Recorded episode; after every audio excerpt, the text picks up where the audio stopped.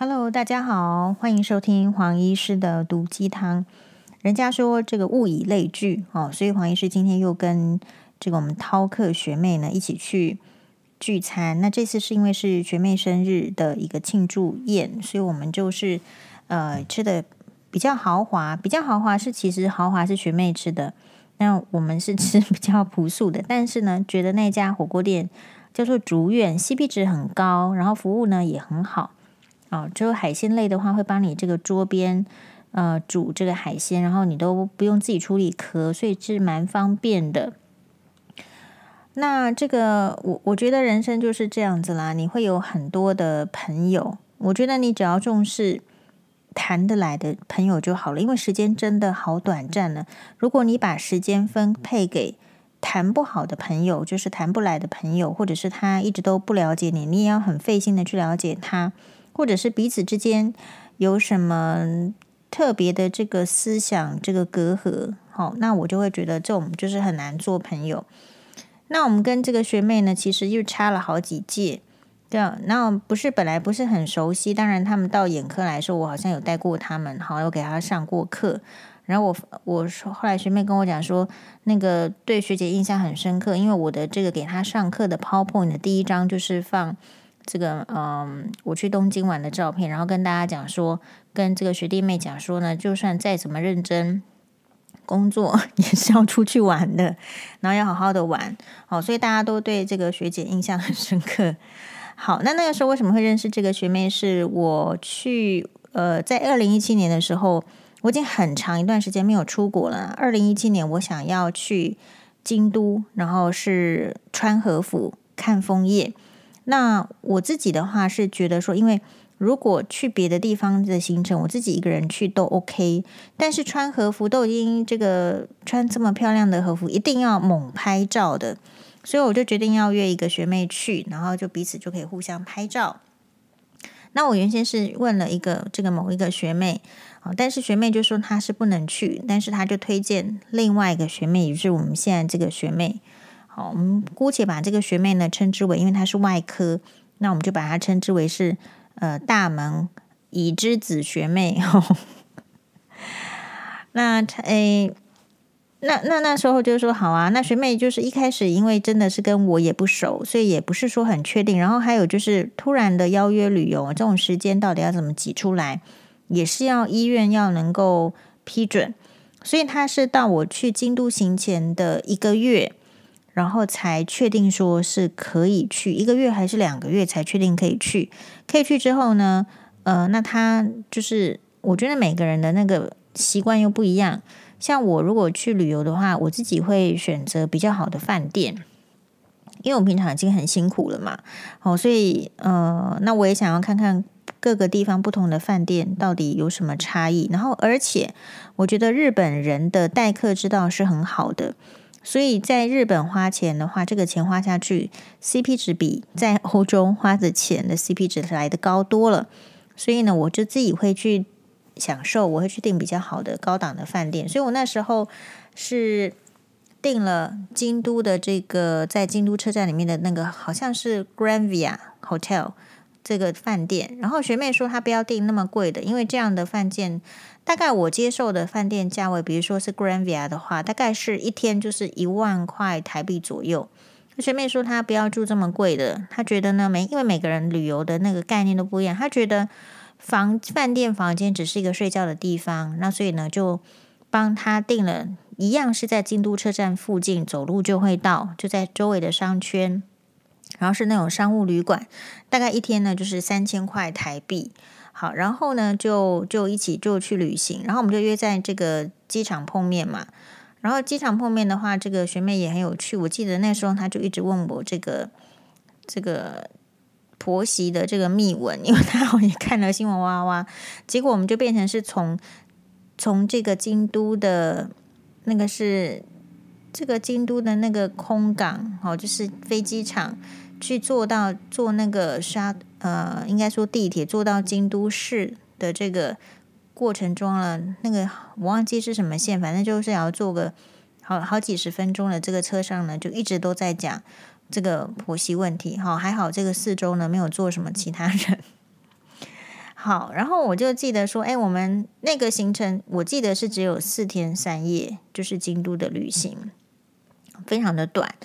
然后，嗯，第一个晚上去呢，我们就住在这个，就是因为下到了，实际上京都的话，已经都已经是下午了，好，所以我们就是就去那个比固卡梅拉买这个，我的这个行程就是先去那边买东西，然后呢，把它预计什么时候要送到这个机场，那等到我要离开的时候，我才去机场的。比固卡梅拉就是那个电器用品，或是很多的这个杂货的这个著名的这个店铺呢，我再去取货，然后就一起登机就好。就是说，在这个过程中，我都不需要提来提去。好，所以这个是一个一个办法。然后呢，就是呃，去买完东西之后，我们就去诶吃拉面，因为我就一直印象说，京都车站上面有一家很好吃的拉面，要再去吃。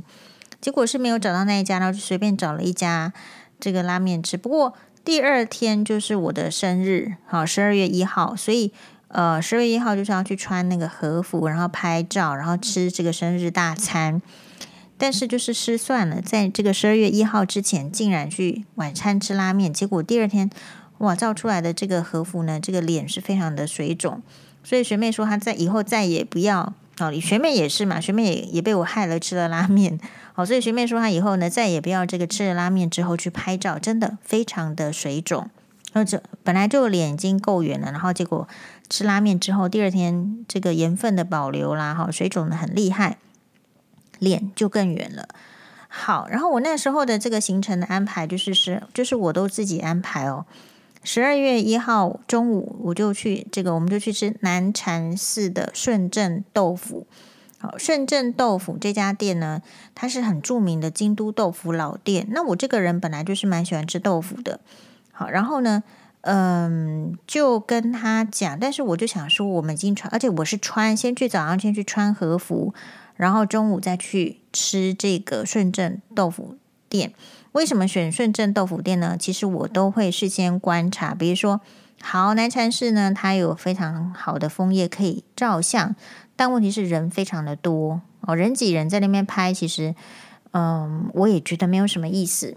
然后中午是要吃饭的，所以我就决定要再找一个有非常漂亮的枫叶的地方，那我就可以又吃饭又拍照，因为我穿着和服嘛，一定要拍照的。好，所以就订了南禅啊寺的这个顺正豆腐。那顺正豆腐这样就很妙喽。其实你可以在网站上订，哈、网站上订的话呢，嗯，就可以顺便选这个预选这个套餐。然后我就是给他选，因为是十二月一号生日嘛，所以我们就是选一个人一万日币的这个所谓的庆祝生日的祝贺套餐。然后，而且选这个套餐在网络上订哦，当时还会送你半瓶的香槟。然后我就觉得这个就是很超值。那同时呢，我就会再请饭店就是联络，还是我自己联络？我忘记应该是请饭店联络，联络顺正跟他讲说我要过生日。好，那我觉得日本人的服务跟这个贴心之处就是在这里。我跟他讲说我是要庆生的时候，其实。那一天我觉得非常的 lucky。二零一七年我是非常 lucky 的，因为我高等法院的这个官司呢，其实我是拿到单独监护权。然后呢，这个携着这个生日当天的气势，顺正也给我他们这个店里面最好的房间，所以就就就非常的棒，是一个非常大的包厢啊，当然服务很好。所以你说花这个钱一万日币。在台湾的话，基本上找不到那个环境，找不到那个服务，也找吃不到那么道地的这个食物嘛。所以很多人旅游的时候会说，这个省那个省去吃麦当劳，去吃这个路边的这个藕店。我想年轻的时候或者是学生的时候去吃这些比较基本的这个庶民的美食，应该都吃的差不多了。那我觉得如果年纪大了，你就应该可以去试试看别的，因为在别的这个价位，还有别的这个服务当中，你可以去领略到另外一种，比如说食食文化或者是一些接待。那我觉得可能就是你要有接触这一些更贴呢、更仔细的接待，你在待人接物的时候才会比较有贴心的可能，所以我们常常会就是说怪说这个人都不贴心，这个人都不体贴。哦，但我们可以想，这个体贴跟贴心难道是天生就会跑出来吗？我觉得天生可能只有占百分之呃二三十趴吧，其他的部分是他要去观察哦，原来事情也可以做到这样哦。原来这样子的话，我的感觉很好。那这样子的话，我才有可能去对别人是这样。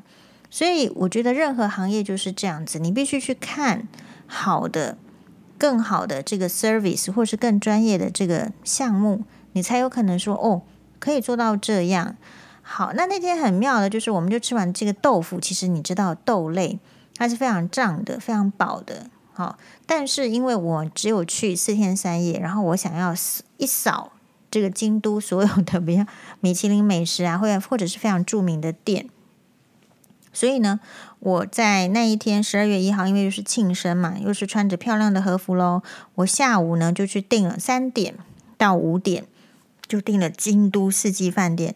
那一年是京都四季饭店的开幕的第二年而已，我就订了他的。下午茶，然后它的下午茶呢，我看了它的网页跟照片，我觉得最漂亮的地方就是在它的这个湖畔边，它那个块地都是有一些，如果你去看网页，都会有一些历史渊源，然后在一个湖泊旁边，然后京都四季饭店的那种设计，就是会让人家觉得我的想象中就是湖光粼粼，然后有枫叶的倒影，真的非常漂亮，所以一定要抢订到。好，所以我也跟他讲说，哎，我们是要来庆生，然后请你务必给我这个，就是外面的这个席次，那也要交涉很多次，因为他会跟你讲说，他真的不见得是能够一开始啦，好，就是跟你讲说，哎，我不见得能够给你这个这么好，就是外面的这种，因为外面那个席次都是抢着嘛的位置，好，但是我们就是会会一直。盯住他好几次，比如再去写啊，再提醒他啊，再拜托一下。然后后来呢，其实最后就给我们保证说是有在外面的位置。那更开心的是，十二月一号其实是还蛮冷的，然后有点下雨。那天我们去京都四季饭店的下午茶的地方的时候，哎，发现呢一组客人都没有。那我们本来就预定外面，然后所以我们就变成是什么？我们在外面包场。好，所以我那一年的这个运势。真的很好，京都四季饭店的下午茶，那么美的 景，那么美的地方，也被黄医师包场了。这个就是一个，所以你你要相信这个运势啊，要相信气势，你要相信你你的生日就是要好好的安排好。然后呢，这个就是当然就吃下午茶，就是它都是 set 就是定好的，只是说冬天坐在外面真的是很冷，冷到一个不行哦。但是呢，他们其实外面是会有那种暖气，只是说你在湖畔边的话，一定是比较冷的。但是就是为了那个景，我觉得说一定要这个就是一定要的景，然后很好的经验。我今天想来呢，就是也非常的棒。然后晚餐的话，当然是生日的晚餐，绝对是不能够随意的安排。那我们也是订了这个吉兆哦，就是也是米其林。的星级的这种餐厅，吉兆餐厅。然后因为是秋，因为是秋天，是枫叶。然后呢，他会给你那个套餐，上面也是布置的，就是有那个枫叶。然后我们都是订包，就是他那个就是包厢，好，然后你就会有枫叶，好像夜夜夜枫，好，就是你在你的房间里面，它的摆盘的设计就会有枫叶，然后点一些灯，然后夜风的设计，好。那我讲这么多，就是说当年是一定是花了一笔钱，但我今天想起来觉得很好，因为什么呢？因为我们现在不能去日本啊，你有钱，你也没有那个环境，你也吃不到那个东西，所以钱到底是什么时候要运用，什么时候要省起来？我觉得这本来就是一个很值得讨论的题目。然后呢，不要只有呃一种做法，就是钱哦一定要省。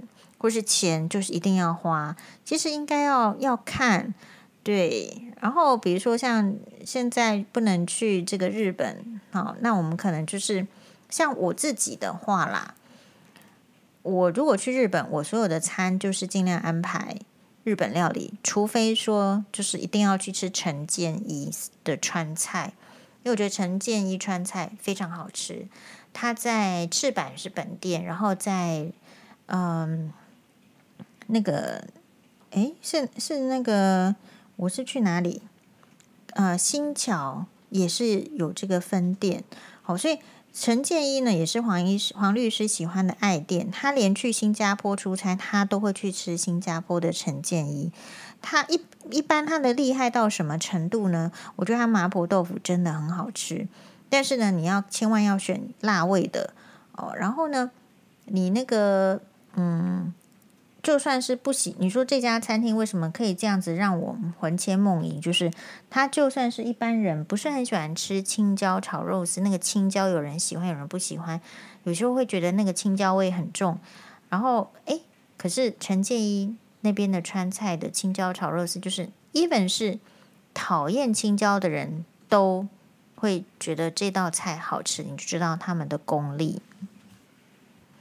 我们学妹哦，就是这个大门已之子学妹说，她就听股癌呀，然后听这个呃吴淡如一集呀，然后就有有一天就不知道听什么，就来听黄医师的 podcast。她觉得我的 podcast 好像都没有主题，然后这个每一集的内容都太长，所以她建议我要说到二十分钟。但我觉得有一点难呐、因为为什么？因为丘吉尔说，我说我可以做十分钟啊，可是丘吉尔说，如果你要。告诉我，给我十分钟，叫我讲一件事情。你一个礼拜之前就要告诉我，让我好好准备。那如果随便就是说，如果现在要给我一个小时讲话的话，我随时都可以开始讲。所以我觉得就是看你 podcast 的性质要做什么程度。其实黄医师的 podcast 的真的是就是接上麦克风，然后我就开始讲，没有预设任何的题目，除非除非就是观众朋友、听众朋友给我题目嘛。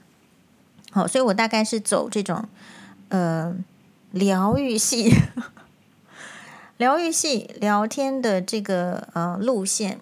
就我觉得生活就是这样子啊，你可以听，就是雕塑好的事情，比如说剧本一个剧，那你当然就会觉得很好。可是有时候人生是这样子，就是有趣的论点或者是幸福的事情，其实俯拾皆是。我常常会想要借这个 podcast，我提醒大家，就有的时候人生呢，就是你你像我们之前都是很经过精心雕琢的嘛，你要做一个 schedule，你要你要怎么样，然后你才能够展出展，就是说在呈现最好的一面。比如说这样子好了，我明天呢，就是呃三月七号，我答应 SoundOn 要开一个房间，就是我没开过房间，就是开一个房间，大家在里面讨论事情。然后我想要讨论的主题就是福原爱的大姑为什么可以打电话去骂福原爱，说是你破坏了我们家的气氛。我想要来讨论一下，就是这种就是独孤的问题。好，那我就想说，哎，我就突然灵机一动，我就想说，就邀这个黄律师来进我们的房间来讨论。可是我觉得，哦，像黄律师他就说，那我也可以只是来听，我不一定要。要出声讨论，所以就是每一个人的那个立场跟风格，还有就是那个警戒心是不一样的哦。像我的话，就是我的朋友会觉得说，或者是学妹会觉得说，跟跟我讲话呢，但本来有一些困扰，可是可能讲一讲之后，他觉得就就开始了哦。不是说我比较厉害，而是说。我觉得你为什么会让人家开释的有这个状有这个能力好了呢？其实我觉得就是在于你没有什么保留的去去站在对方的立场，或是用自己的想法去把它努力的去阐释出来。但是如果你的内心是包含着很多的负担，比如说我讲这句话，可能比如说我说，哎，我就说黄律师，你来讲那个。爱马仕包包啊，你来讲这个丝巾啊，因为我觉得这这方面他又比我厉害。他说：“那这样子会不会损害我的形象？”哦，所以就是说，如果你有比较，不一定是黄律师，好，就很多人我觉得都是这样。如果你有你有包袱的时候，你就会失去你的目标的主心轴，然后你就很难去跟人家对话。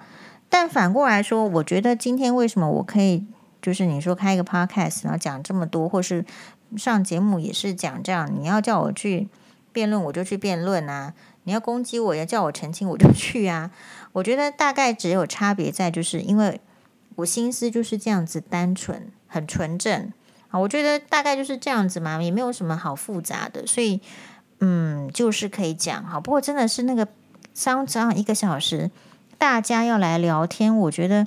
我真的可能没有很喜欢，是因为我不喜欢聊天时间那么久。他说要开一个房间，要聊一个小时，我们就试试看吧。哦，所以明天呃，明天三月七号下午四点钟，你要呃先上黄医师的粉专，它里面会有一个就是那个要下载的软体，然后你再登录，好、哦，然后你就可以进来那个房间。然后呢，这个如果有成功的话，因为黄医师常常会在新的这个设备里面迷失。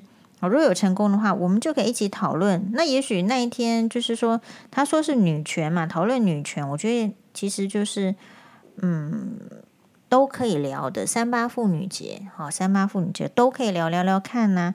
好，也许不是黄医师聊，是从这个听众的分享当中会有一些新的意见。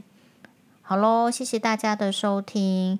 好，我们希望尽量把它延缩短到二十分钟。可是就是就是黄医师还在努力。好，谢谢大家，拜拜。